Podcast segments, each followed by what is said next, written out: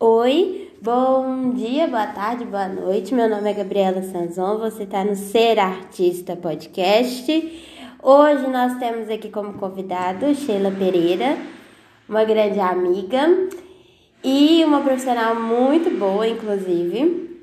É, eu vou pedir para vocês ignorarem o barulho da obra, que foi possível gravar só agora e aparentemente o meu vizinho resolveu fazer obra agora também. É, Sheila, tudo bem? Tudo bem. Bom, primeiramente, eu não sei qual é o momento que vocês vão ouvir esse podcast, então bom dia, boa tarde, boa noite a todos vocês. Como vocês estão? Espero que todos estejam muito bem do lado daí. Ai, sempre quis falar isso, meu Deus. Tudo bem, amiga? Então, tá. Ah, vamos conversar um pouco hoje, assim, sobre toda essa questão do tema do podcast, que é ser artista, né? E aí eu queria saber de você, quais são os suas, seus dotes, o que que você faz. Eu sei, né? Mas conta aí pro público é, quem é a Sheila profissional, o que você faz. Nossa, a Sheila profissional é uma caixinha de surpresas, né? Cá entre nós. Tudo que fala assim, Sheila, você consegue fazer isso? Vamos lá nos aventurar para descobrir se dá pra fazer ou não. Mas basicamente, é, eu sou modelo, sou atriz, trabalho com eventos também para ganhar a vida, né? Por que não? Tem que pagar as contas, né? Mas já fiz de tudo um pouco nessa vida. Já fui locutora, já tive meu programa em rádio, uhum. é, já dei uma de filmmaker, que eu não sei se deu muito certo. Mas a gente tenta. E tamo aí, fazendo de tudo um pouco. Dublagem nos momentos vagos de TikTok. Entendi.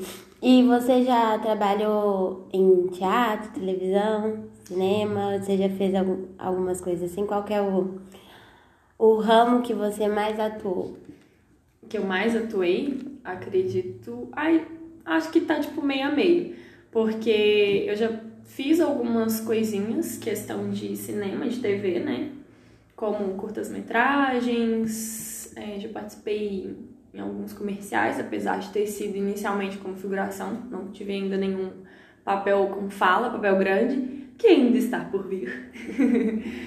e no teatro, eu pensando aqui agora, eu acho que no teatro em si eu tenho mais experiência por já ter atuado antes sem ser profissionalmente, né? Como uhum. aspirante mesmo ao mundo, quando eu morava ainda na minha cidade. E hoje, em 2021, é que eu tive a oportunidade de realmente ter os meus papéis de protagonista. Arrasane sempre. E aí, você é de onde mesmo? Eu sou natural da cidade de Lamim, Minas Gerais, interior de Minas. Muito bom. Como que foi começar assim para você? Há quanto tempo atrás? Como que você decidiu o que que você queria fazer? Ah, então, desde pequena eu sempre tive em mente que eu queria ser modelo, na verdade. Eu não me via trabalhando no mundo artístico com atuação. Apesar de sempre estar ligada a esse mundo, tipo, sempre em escola eu participava de peças de teatro, tava atuando, tava fazendo sonoplastia, tava ajudando na montagem do cenário, a gente fazia de um a tudo, né? E aí teve um momento na minha cidade que a gente começou a ter, tipo, um teatro, né? Curso de teatro no CRAS, que é, tipo, para todo mundo. Curso livre. Isso. E aí montamos um grupo e começamos a participar de festivais de teatro lá da região mesmo, né? Uhum. O maior que a gente participou, participou foi o de Conselheiro Lafayette. Já tive indicação de melhor atriz coadjuvante, melhor atriz protagonista na época, mas, tipo, nada profissional, sabe? E aí, depois que eu mudei pra Belo Horizonte, quando eu tinha os meus 18 aninhos, falando assim, parece que eu sou muito velha, né? Mas enfim. quando eu mudei pra cá, eu comecei a trabalhar, atuar no ramo, né, da moda mesmo. E aí eu me vi profissionalizando no mundo artístico, com a atuação, para abrir os meus campos, né, de atuação. E hoje eu me vejo mais trabalhando é, com atuação do que como modelo. Engraçado, né? Um destino. Foi uma coisa que aconteceu, então, né? Uma, um caminho que você entrou, assim, rolou. Foi. Eu entrei sem esperar muito e acabei me identificando. Uhum. Isso é muito legal, porque a gente tem histórias aqui, assim, teremos, né? Histórias aqui de todos os tipos, né? Então tem um amigo nosso que sempre quis ser ator, trabalhar com arte e tem as pessoas que descobriram depois. Eu, por exemplo, descobri depois meio que a força. E você que caiu de paraquedas e tá aí Tô no caminho. É, é muito legal. Quais, quando você começou, quais foram seus maiores desafios, assim? Ai, meus maiores desafios? Cara, eu nem sei muito. Eu acho que inicialmente o, o medo de apresentar e de sair errado. Sabe? O medo de não conseguir, às vezes, es- é, esquecer uma fala e improvisar. Entendi. Eu acho que esse deve ter sido meu maior medo, porque eu não pensava muito nisso. Eu sabe quando você só entra de cabeça e só vai?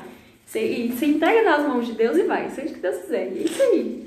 E eu acho que sempre foi isso. Eu acho que na atuação, o maior medo antigamente era isso: esquecer a fala e não ter a capacidade suficiente de improvisar e ficar algo onde as pessoas não percebam que deu ruim ali, entendeu? Uhum. Entendo. Eu, eu- esse é um medo, assim, muito. Uh, realmente. Presente na vida dos atores. É, o, o negócio do branco. É. Travar no branco. Porque deu branco, você improvisou, tá tudo bem. Acho que a plateia não, não percebe, a menos a quem conheça o espetáculo. Mas se, se der ruim e você congelar, ferrou. Ferrou, isso aí. Você é capaz de, de botar o espetáculo no chão, né? Isso é muito foda, porque é, sempre envolve outras pessoas, uma montagem de espetáculo. Pra quem não é artista, quem não sabe, a gente. Ai meu Deus! Desculpa, gente, eu tava aqui mudando de posição. Mas pra quem não é artista e não sabe, a montagem de um espetáculo é um trampo, né? Que começa muito antes do, da estreia. E todo mundo tá ali junto com todo mundo. Tem sempre aquele que dá o tom da peça, né? Geralmente os protagonistas. E se a pessoa erra, dependendo de como foi o erro, bota o espetáculo no chão. E aí todas aquelas pessoas que estavam ali dependendo. É uma coisa uma pressãozinha, tipo assim, relaxa, sem pressão. É complicado porque todos os atores eu acho que tem que estar numa sincronia em relação ao espetáculo que tem que ser passado. Se, se todo mundo estiver junto na mesma vibe, na mesma sintonia, eu acho que acaba que é muito mais fácil, sabe? De salvar espetáculo e tudo mais. Eu falo porque teve uma vez, isso na minha cidade ainda, quando eu fazia assim ser profissionalmente. Eu fiz uma peça com umas amigas, é, só meninas. Acho que se eu não me engano chamava As Piratas, uma coisa assim. Hum, achei tendência, tem gravações de fotos. Não, infelizmente. Naquela época eu dei muito mole, porque eu fiz várias apresentações e não tinha, não, não fazia fotos, não fazia vídeos, porque eu tinha o quê? Tipo, 16 anos ou menos, então... É 16 anos, dava ali 2015, não era tão acessível a gravação e a filmagem, essas coisas assim igual é hoje. né? É, exatamente. Não, não- eu acho que na época eu nem tinha celular, pra você ter uma noção. Porque eu fui ter celular depois de velha, né? Ah, não, Se pá, eu não tinha nem, nem 15 anos, tá? Raciocinando aqui agora, eu acho que eu não tinha nem 15 anos quando eu apresentei essa peça. Enfim, E vocês fizeram a montagem dessa peça? Essa foi a primeira? Não, não foi a primeira. A primeira que eu meio que de, de- tomei frente do, do espetáculo, né? Uhum. Porque, entre aspas, eu era a mais velha do teatro do grupo em relação a isso, porque eu já tinha apresentado outras peças em outros festivais. Mas eu lembro especificamente dessa apresentação porque foi quando eu ganhei indicação, sabe, de melhor atriz. É, acho que tinha, digamos assim, eu não lembro. Era melhor atriz alguma coisa, não lembro. Se você não tinha nem 15 anos, provavelmente era É, kids, tinha, é uma coisa assim mesmo. mirim, alguma coisa assim. Eu lembro porque a gente tinha preparado todo o cenário no dia anterior, né, na noite anterior do, do salão. E era um salão paroquial da minha cidade. Preparamos, montamos todo o cenário, que era um barco gigante e tudo mais. E aí, beleza. No outro dia, desculpa pessoal, no outro dia, quando a gente chegou para apresentar a, a peça, para chegar para preparar, vestir figurino e fazer maquiagem, simplesmente o nosso palco estava alagado. Nossa. Alguém tinha deixado alguma torneira de algum camarim aberto e ficou a noite inteira enchendo, enchendo, enchendo d'água. E a gente não tinha a chave desse camarim, porque era salão paroquial, a gente não tinha todas as chaves, algumas coisas ficavam tancadas. Pensa na conta de água que é, veio. É, exato. Mas assim, o nosso desespero foi muito grande, porque a gente primeiramente pensou, meu Deus, como que a gente vai apresentar com o palco todo alagado? E aí eu virei e falei assim, gente, só entra na brincadeira. A gente não é pirata, tecnicamente a gente tá no mar, então esse é o nosso mar. e aí a gente foi. Foi muito engraçado, porque a minha entrada, eu fazia tipo uma entrada triunfal, porque eu era tipo a maior das piratas e tal. Na hora que eu entrei, eu fui, tipo, deslizando na água. Eu quase caí de bunda no chão. Nossa. Então, e tipo assim, aconteceu das meninas esquecerem falas e eu, eu consegui improvisar muito bem em cima daquilo. Uhum. E, tipo, não perder o gingado da coisa. E, e é isso que eu falo. Quando os atores estão na mesma sintonia da peça, você se sai super bem. E foi um espetáculo que a gente achou que ia dar tudo errado, por já ter iniciado dando muito problema. E no fim a gente foi indicado, tipo, a prêmios do festival, sabe? Então é muito isso. É estar tá sincronizado com, com todo mundo. Com o elenco todo, né? Com o elenco todo. E você já teve, você já trabalhou numa situação contrária, em que não tinha sincronia nenhuma com o resto do elenco e o trem foi meio estranho de fazer? Desandado? Ai, acho que não. Já, tipo assim, comecei a ensaiar peças onde não batia muito algum, algumas pessoas do elenco, mas acabou que no fim a pessoa saiu e entrou outra depois, sabe? Mas de uhum. desandar mesmo e encenar assim com quem não não batia, não, não, teve, não, não passei por isso ainda. Entendo, entendo. Acredito que ainda vai passar, porque nem todo mundo agrada com todo mundo, mas. É, né? Assim, uma hora a gente chega em grandes projetos e eu acho que assim, do, do que eu conheço, assim, você já fez uns projetos bem legais, mas nenhum muito, muito grande. Ou teve? Ainda não. Então. Dependendo, 2021 está aí para mudar os meus caminhos, né? Sim. É, então eu imagino que a gente ainda deva passar por isso, assim. Eu falo a gente porque assim, eu tenho poucas, poucas peças no currículo mas também sempre tive muita. muito sincronizada com as pessoas, assim. As que eu atuei, né? Uhum. Eu acho que foi. Foram experiências bem legais. Até as que não, não estrearam, que eu fiz parte da companhia uma vez que a gente estava ensaiando o Inferno de Dante. E, cara, tava muito legal. Foi bem antes da, da pandemia. Ela não foi estreada porque tava, tipo assim, na primeira semana, a gente ia estrear na primeira semana de abril. Ah, veio o lockdown na última semana de março, então foi coisa Nossa. de duas semanas. E era, e era espetáculo único, uhum. porque a, a companhia que eu tava é ultra independente. Então a gente, para alugar o, o, teatro, foi um trampo. Então era espetáculo único. Uhum. E aí tava muito legal, muito legal. Tava até conversando com o diretor lá esses dias pra trás para ver se a gente voltava para poder é, estrear o espetáculo esse ano que vem, né? Porque tava muito, muito legal, foi muito divertido fazer. Acho que foi a coisa que tava. A gente não chegou a apresentar, mas tava muito divertido. Uhum. Vocês já conhecem a Tonks, né, gente? A minha gatinha que ela. Sempre faz participação especial nesses é, podcasts. em todas as coisas, ela fica aqui fazendo várias participações especiais. Né, filha? Enfim. Um, eu acho assim. Agora eu queria falar um pouquinho com você assim sobre a questão geral deste podcast. Hum. Primeira coisa, você teve apoio familiar quando você decidiu? É, você veio para Belo Horizonte para poder é, ser modelo? Sim, inicialmente sim. E aí depois você descobriu teatro e tudo mais. Como que foi para sua família, assim, seus pais lidando com isso? É, minha mãe sempre me apoiou, apoiou, sabe? Eu sempre agradeço muito por isso. É, sempre tive apoio, tanto emocional quanto financeiro. Então eu acho que foi mais tranquilo.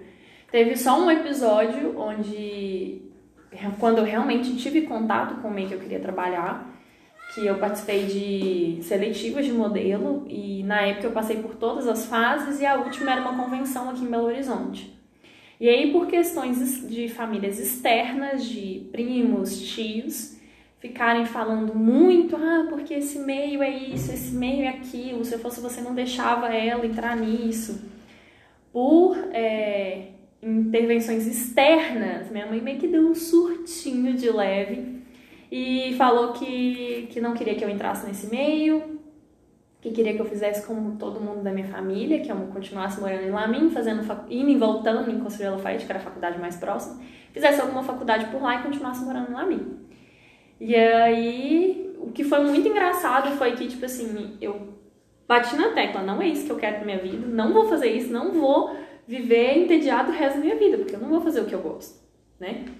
E aí foi onde que meu pai, surpreendentemente, que nunca falava muita coisa sobre isso, tipo assim, meio que tomou minha briga e me defendeu horrores com a minha mãe, uma coisa que nunca tinha acontecido.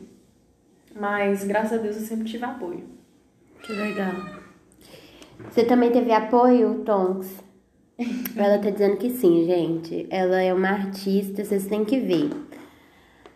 As artes que ela faz. Mas isso é muito legal, assim, porque é incomum a gente ver um apoio familiar inicial quando, quando você tá começando. Acho que os pais têm muito medo, assim, de. De, de tipo assim, ou de não dar certo, ou de ser um caminho muito incerto, assim, tipo. Eu acho que não é nem eles acharem que a gente não tem capacidade, eu acho que é mesmo o medo de dar errado e a gente se frustrar Sim. e. Não ser feliz, É. né? Fazer algo que gosta. Eu acho que, tipo assim, foi tranquilo porque realmente é, minha mãe fala que desde criança mesmo eu sempre falava, eu vou ser modelo. Eu ficava desfilando pela casa, sabe essas brincadeiras de que criança tem de vestir roupa, calçar sapato Sim, e sim. sair fazendo isso em casa? Então, desde criança eu sempre tive essa mentalidade. Sempre que alguém perguntava, ah, o que você quer ser quando crescer? Eu falava, eu quero ser modelo. E nunca eu falei que eu queria ser uma, alguma outra coisa, tipo assim, às vezes na escola, ah, eu quero fazer medicina, ah, eu quero fazer direito. Não, nunca tive isso em mente. Nunca. Então eu sempre fui muito objetiva. Eu quero isso e eu vou correr atrás disso. Então eu acho que, tipo assim, minha mãe viu que eu, isso estava muito enraizado em mim, na minha essência, e não tinha como ela mudar isso. E se, eu, se ela conseguisse me mudar, eu, ela via que. Acho que ela conseguia ver que eu não ia ser uma pessoa feliz, porque eu não ia trabalhar com o que eu queria, sabe? E eu acho que foi muito isso, tipo assim. E é engraçado porque, tanto comigo quanto com meu irmão, ela nunca interferiu nisso, sabe? Ela sempre deixou a gente bem livre pra fazer o que a gente quer. Ela só falava assim: é, se for fazer alguma coisa, você faz bem feito. Você dedica sua alma àquilo, mas faça bem feito, dê o seu melhor. Tanto em escola mesmo, época de, de ensino médio, de ensino fundamental, minha mãe nunca foi aquela mãe de ficar ali em cima, ah, você fez dever, ah, que isso, que aquilo. Não, ela sempre deixou a gente livre. Ela só falava assim, são as suas escolhas, suas responsabilidades. Se você quer um futuro, batalhe por ele, Uhum. entendeu? Sempre foi assim. É, eu, eu, tô. O gato miando, eu acho tão engraçado que sempre quando a gente tá conversando muito, ela mia muito também. Parece que ela Ela quer entrar na Quer conversa. entrar na entendeu? conversa, isso é-. Fora, tipo assim, a gente tá aqui de boa aqui em casa, já reparou que a gente começa a conversar aquelas conversas sem freio e ela começa a miar muito. Uhum. Eu acho isso muito engraçado. É, enfim, eu acho muito legal esse apoio que você teve em casa, porque eu acho que isso é tão raro, Sim. né? Isso é tão raro de ver. É, e uma coisa que você falou sobre você sempre brincar, tem, tem uns especialistas que falam que a criança brinca daquilo que ela vai ser, porque ou que ela tem aptidão ou gostaria de seguir o caminho de ser, porque geralmente a criança ela é muito sincera com as coisas, né? Sim. Ela vive uma sinceridade muito bacana. Então, é, acaba que, tipo assim, a brincadeira dela. Tem como é que é? Eu tenho um cara que fala: brincadeira é coisa séria. É um cara que eu, eu acompanho ele muito. Eu, eu descobri ele numa oficina de palhaço que eu fiz. Eita, engasguei.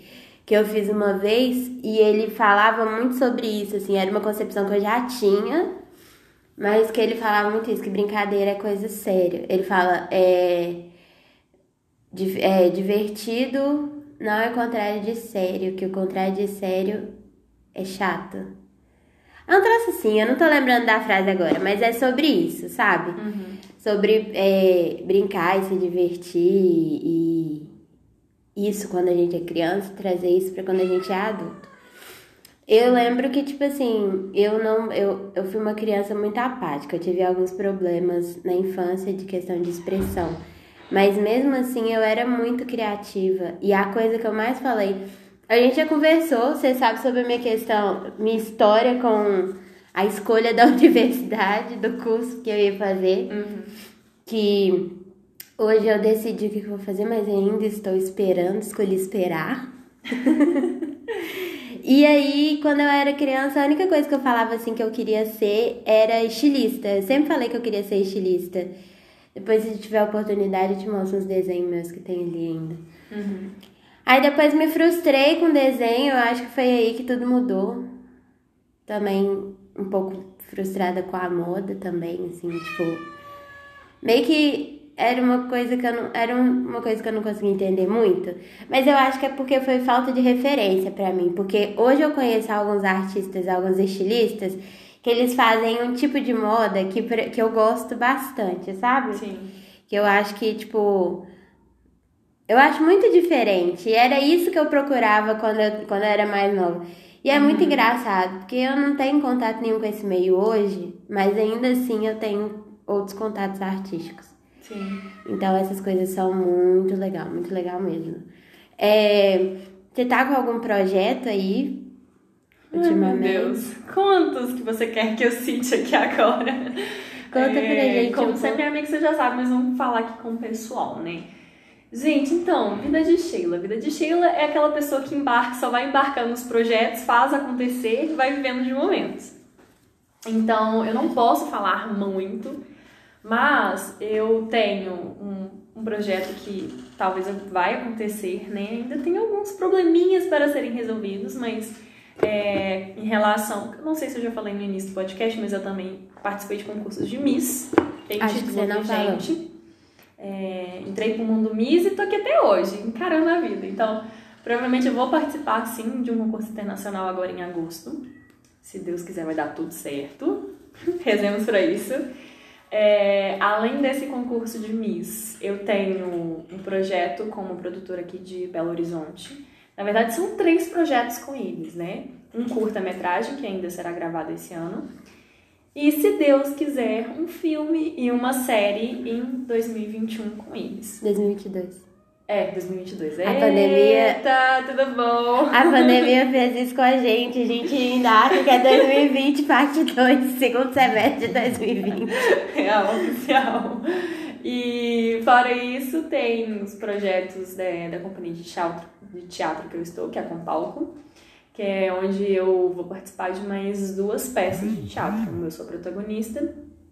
E a outra. Eu acredito que a outra, como é um espetáculo infantil, todo mundo. Acaba que todo mundo é um pouco protagonista na peça, todo mundo uhum. tem a uhum. sua partezinha. Mas até então, basicamente, são esses os projetos. Até então. Daqui a pouco, daqui uns 15 dias, já aparece mais uns dois nessa história aí. Ai, ai, eu, eu super te entendo, né? Maluca dos projetos.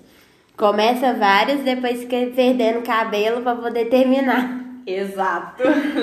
É, e aí você falou, você não tinha comentado antes, mas você comentou depois sobre ser Miss Sim. e como que é viver nesse meio aí. Eu conheço um pouco, porque eu tinha, eu, eu acredito que muitos de nós temos várias concepções uhum. sobre concurso de beleza e pessoas que se dispõem a participar de concurso de beleza. E aí, depois que eu te conheci, muitas das minhas perspectivas mudaram bastante sobre a questão disso. Sim. E conta pra gente um pouquinho como que é, que eu acho que é super interessante, uma parte super interessante da sua vida que desmistifica várias coisas do mundo. Então, é, eu acredito que quem acompanha um pouco o mundo Miss vai concordar com o que eu estou dizendo e vai ver que realmente vem mudado bastante esse mundo.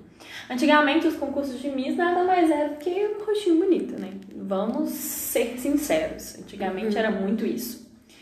Hoje em dia deixou, deixou de ser esse rostinho bonito. E conta muito mais o que você tem a acrescentar na vida dos outros, o que você tem a dizer, a representar, o seu propósito, do que o seu rostinho bonito. Uhum.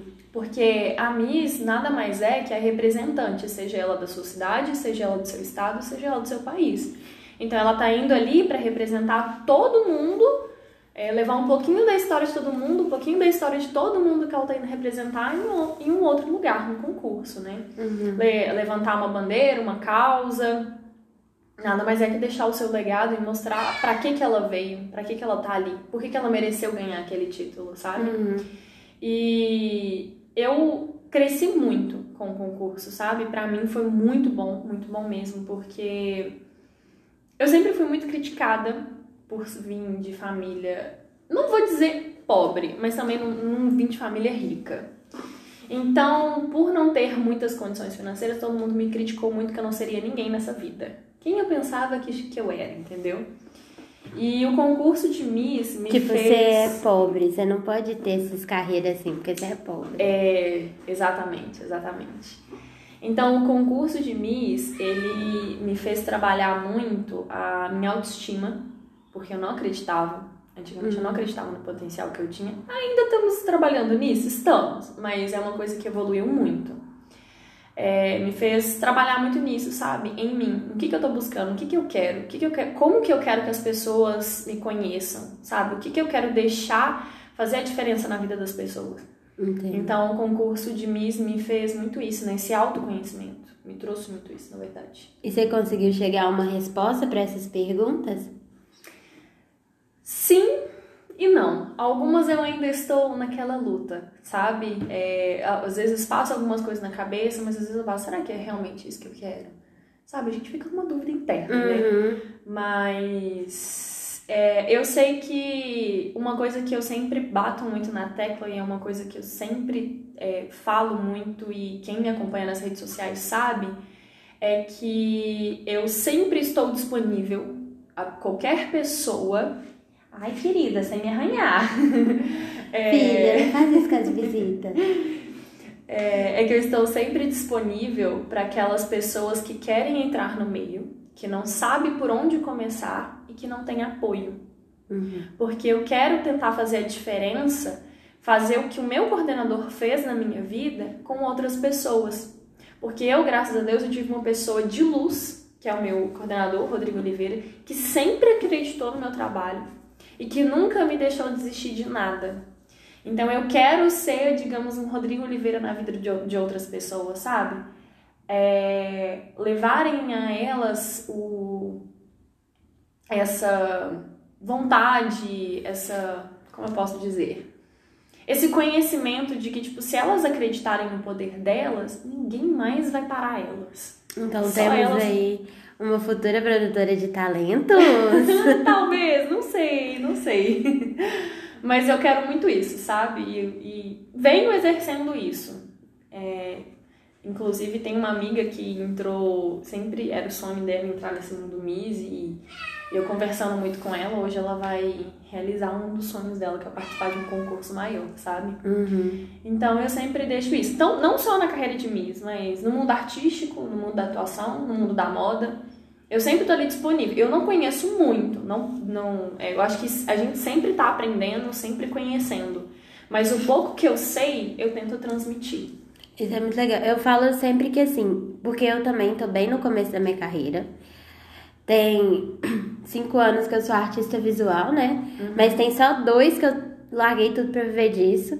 E isso é, mesmo cinco anos é muito pouco tempo, né? Dentro de, da carreira de artista. Porque assim, a- o que as pessoas precisam entender é que ser artista não é instantâneo. Ou você explode instantaneamente, ou você não tem futuro.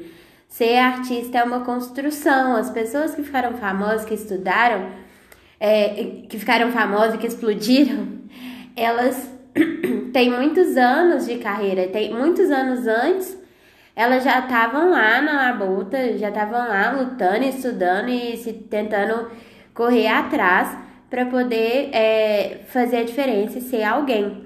Então a gente tem que entender que ser artista é a dedicação, é o tempo, é o esforço, assim como qualquer outra carreira. Então, por exemplo, eu tenho cinco anos, é quase como se eu tivesse feito uma faculdade e agora eu tô entrando no mercado de trabalho. Então, tipo, isso que, que eu bato na tecla de que as pessoas precisam entender.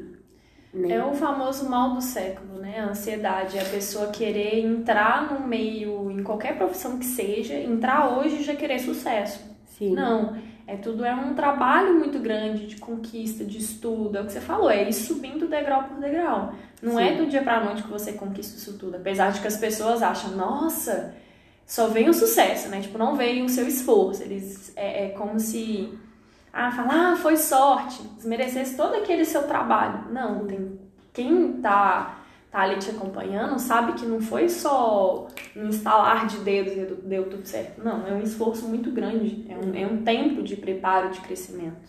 Sim, eu acho que dizer isso é muito importante.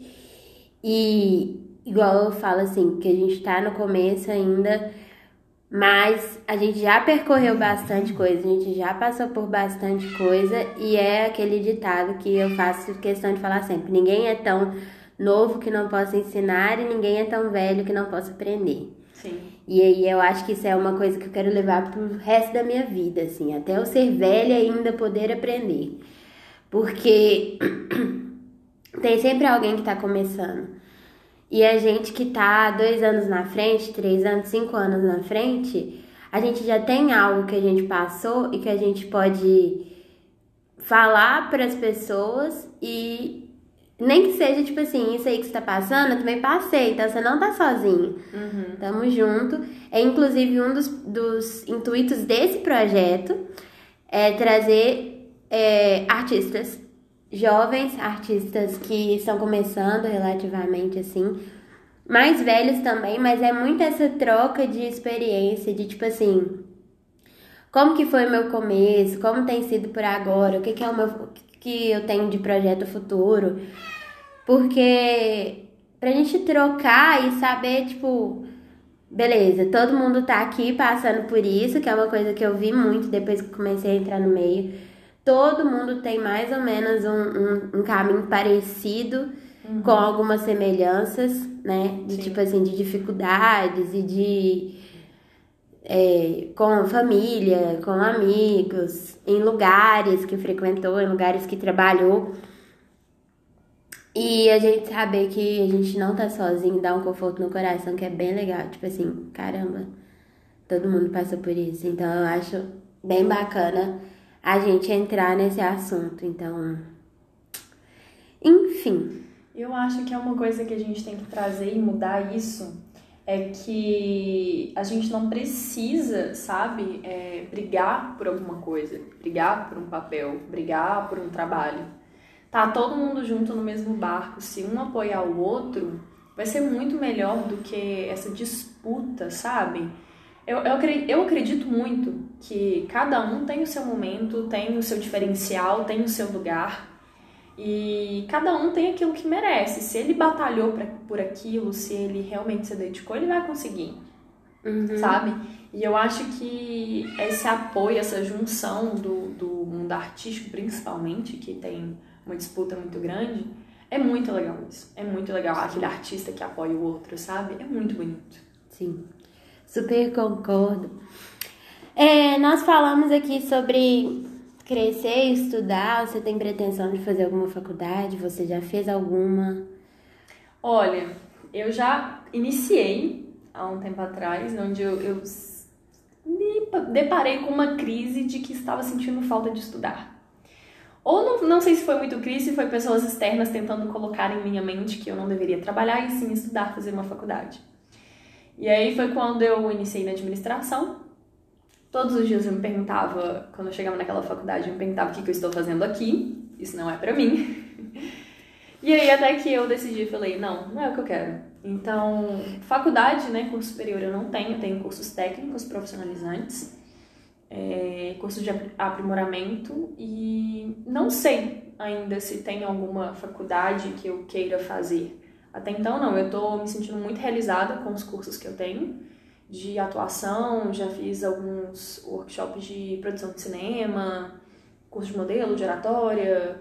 Então, o, o que eu venho, que eu vejo que vai acrescentar para mim, eu vou buscando, sabe? Uhum. E eu tô feliz com isso, sabe? Eu acho que não é. Não, tipo assim, não é padrão, ah, todo mundo tem que formar ensino médio, fazer faculdade e pronto. Não, cada um tem a sua história, cada um tem a sua trajetória. Uhum. Muito bom. Pensa assim também, né? A gente tem que saber o que a gente quer nos lugares antes de entrar, porque é um esforço muito grande, né? Tipo assim, o que a gente desprende de energia estudando para vestibular é desumano. Sim. E aí a gente tem que saber o que a gente quer lá dentro, né? A gente uhum. quer, tem que saber o que, que a gente vai fazer. Com certeza. Eu, por exemplo, eu decidi que eu ia fazer artes cênicas na faculdade, né? Uhum. Atualmente, eu tenho pensado muito, eu tenho visto a Belas Artes assim e tem mexido com meu coração, sabe? Uhum. Mas eu não sei se o suficiente para poder entrar numa universidade, principalmente que agora eu tô fazendo Cefart. Uhum. E aí eu pretendo ficar lá os dois anos e concluir o curso de artes visuais inteiro. Então, eu acho que não entraria em Belas Artes por isso, mas mexe com o meu coração. Sim. Só que eu quero ter uma carreira acadêmica, né? O que a gente falava muito lá na companhia que a gente esteve juntas, é que, tipo assim, pra você ser ator, atriz, o que vai contar muito é a prática. Sim. É, a teoria é muito importante e realmente é. Você saber fazer várias coisas na prática dentro de um teatro, né? É muito importante.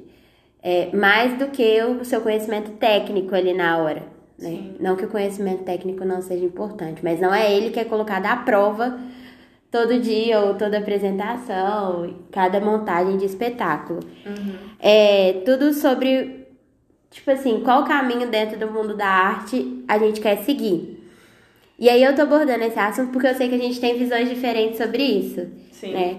Porque eu, eu não tinha feito faculdade até então. Porque eu tava eu queria saber, ter certeza que eu ia buscar dentro da faculdade antes de me matar e ser humilhada no Enem. para poder entrar e buscar e conquistar e ter o conhecimento e ter acesso a todas as informações que tem lá dentro da universidade. Uhum. E eu decidi seguir uma carreira acadêmica, assim. Eu quero ter uma vertente acadêmica. Sim. Eu quero trabalhar, eu quero ser professora, né, também, que quem já percebeu aqui, eu não faço uma coisa só por vez. então eu tenho essa vontade assim de ser professora, de ajudar quem está começando, muito por essa por essa questão que a gente já falou, de apoiar quem está no início. Então, eu tenho esse desejo assim de entrar no mundo acadêmico por isso, assim. Uhum. E eu gosto muito da teoria, eu gosto muito da história, eu gosto muito do do porquê. Por que, que a gente faz isso? Ah, porque sim. Porque sim pra mim nunca é resposta. Porque a gente sempre faz alguma coisa por algum motivo, por algum contexto, nem que seja por hábito. Uhum. Né? Ah, todo mundo sempre fez assim, a gente só continuou fazendo. Beleza, isso é um porquê. Aí vem outra pergunta, e por que, que todo mundo sempre fez assim ninguém nunca mudou? Eu gosto muito disso, né? Eu sou muito essa pessoa que. Quebra padrões? É, de repente sim. Mas não é nem quebrar padrões, acho que é questionar. Porque nem, não necessariamente você vai quebrar o padrão. Mas você se questionar sobre a forma com a qual aquelas coisas são feitas e da onde aquelas coisas vieram, acho que te dá base e é, embasamento para você mudar as coisas ou não, ou, ou entender que aquilo é bom do jeito que tava. Uhum. E e aí, tipo assim, como você se vê daqui a um tempo, assim, na sua carreira? Que tipo de, de futuro você pensa para você? Olha, é, eu tenho muito em mente que eu quero me estabilizar no mundo do cinema, da, do audiovisual, da televisão, do cinema. É, possivelmente, talvez um Hollywood da vida. Por que eu acredito. Sonhar? Por que não sonhar? A gente tem que sonhar para realizar, né? Então. Hashtag Sheila, eu acredito. Mas, ao contrário de você, eu já tive experiência de dar aula, não só hoje ajudando a aula de teatro, aula de teatro, mas já dei aula de passarela também, curso de modelo.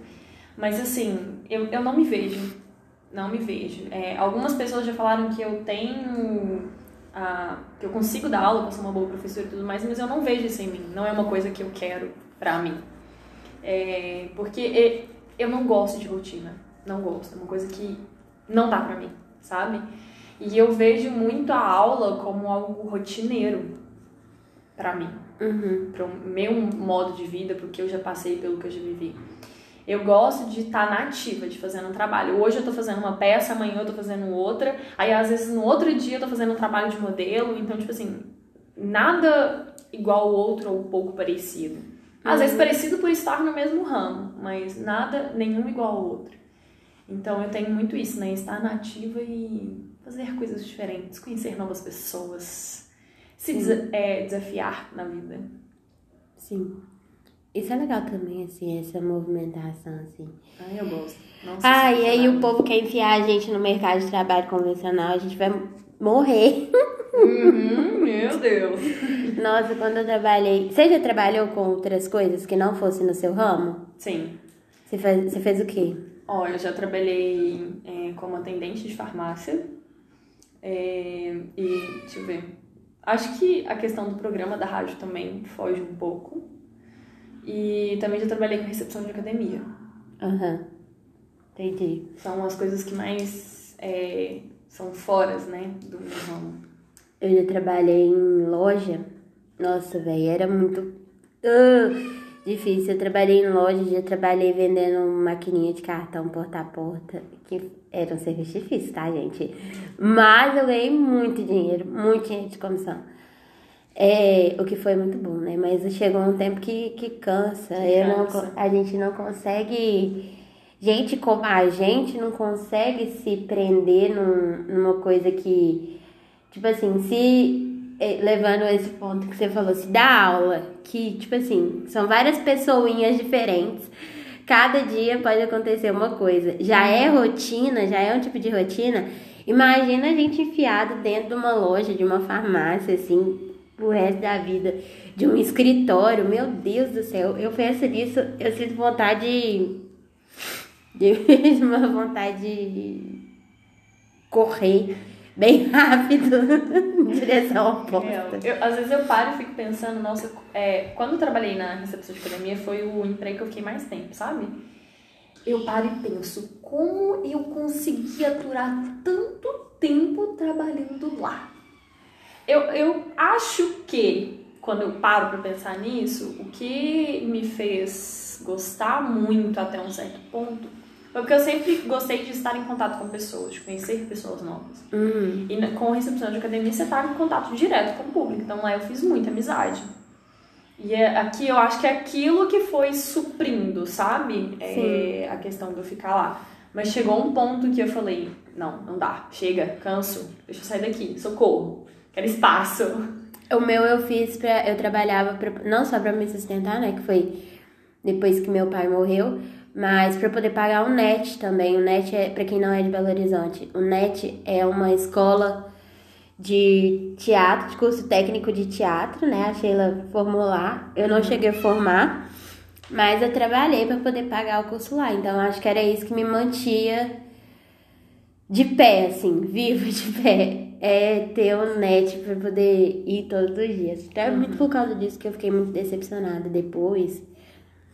Porque lá é um lugar muito bom, mas chegou um ponto que, tipo assim, eu queria mais e eu, lá não, não tava encontrando mais. Mas que eu falo assim, queria mais oportunidade, mais vivência, mais conteúdo técnico, eu queria entender mais coisas, mais referências.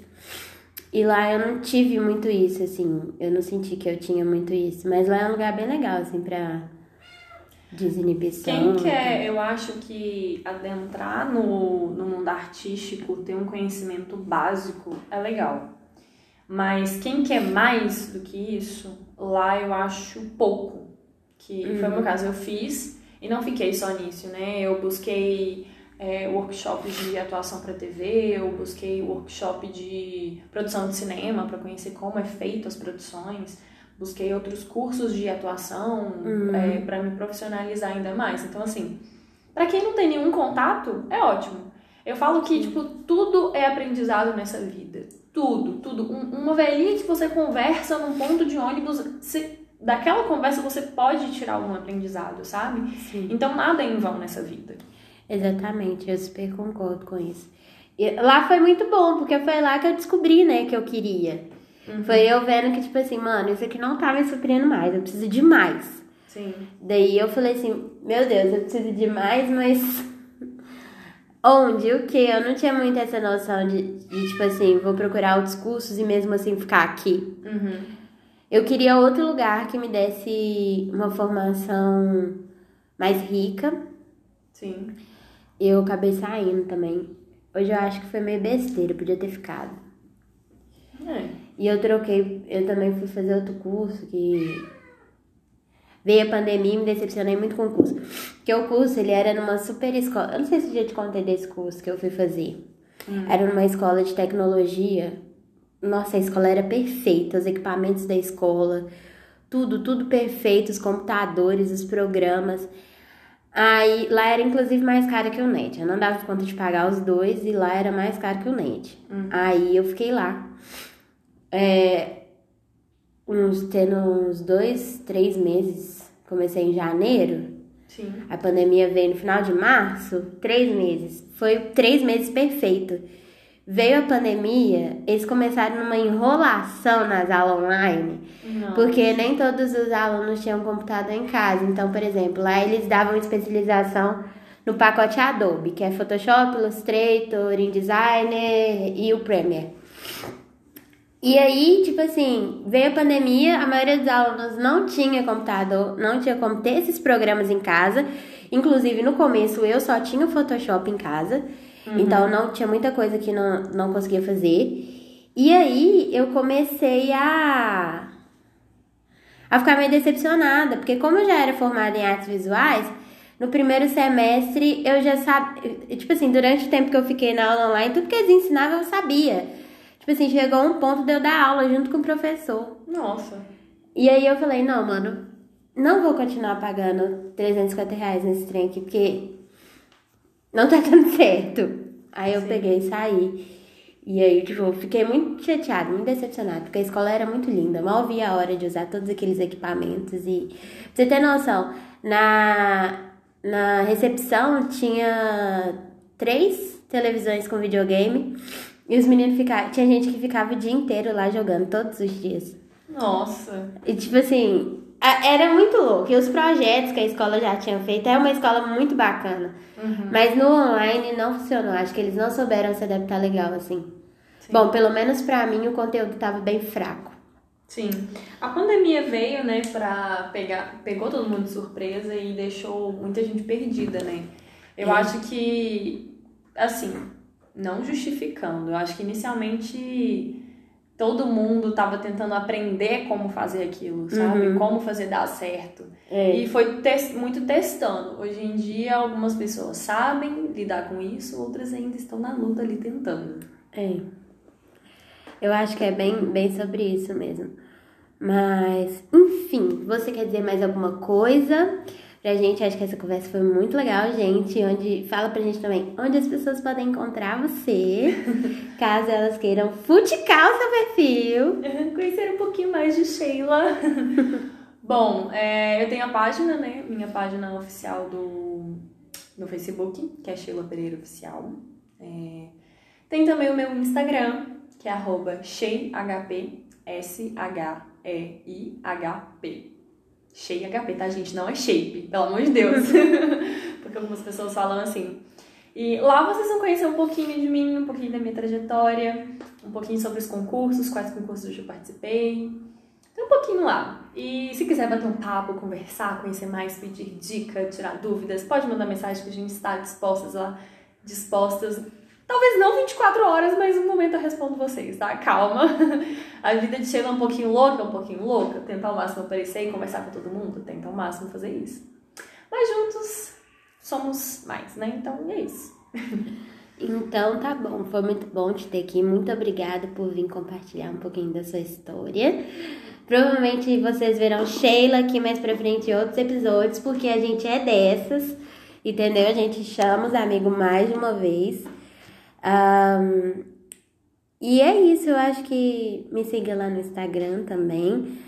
Gabi Sanzon, underline arte. Tá o link em algum lugar por aqui. ah, os podcasts saem toda terça-feira, meio-dia. E as gravações deles geralmente são em live. Agora a gente não tá em live, mas a maioria das vezes é, é, tem como né, esse padrão ser em live. Então fiquem atentos ao meu Instagram. Se inscreva também no canal do YouTube. Vídeos terças e quintas, meio-dia todas as semanas, Deus que me ajude, e me acompanhe nas redes sociais para saber os outros projetos também. Porque assim como Sheila, eu também sou uma pessoa que vive enfiada em 50 projetos. Mas é assim que a gente vive, né, amiga? Nessa loucura. A gente que lute. A gente que lute. Então tá, alguma consideração final, Sheila? Não, é só isso mesmo. Vou mandar um abraço para todos que estão ouvindo, né? Sinta-se, faz assim, ó, pega os bracinhos, cruza ele em frente ao corpo e se abraça assim e sinta-se abraçado por mim, entendeu? É, é, o, é o que temos pro momento. Mas é isso, gente. Muito obrigada, amiga, pela oportunidade de estar aqui. Contando um pouquinho, né, da minha trajetória, um pouquinho da minha vida. Tem muita coisa para contar, tem muita coisa para contar, muita história. De nada, você volta Muito depois mais. Muito perrengues, mas é isso. E obrigada a vocês por tirarem um tempinho pra nos ouvir, ouvir nossas lorotas. e é isso. Então tá, muito obrigada. Um beijo, me liga, pessoal. E até a próxima terça-feira.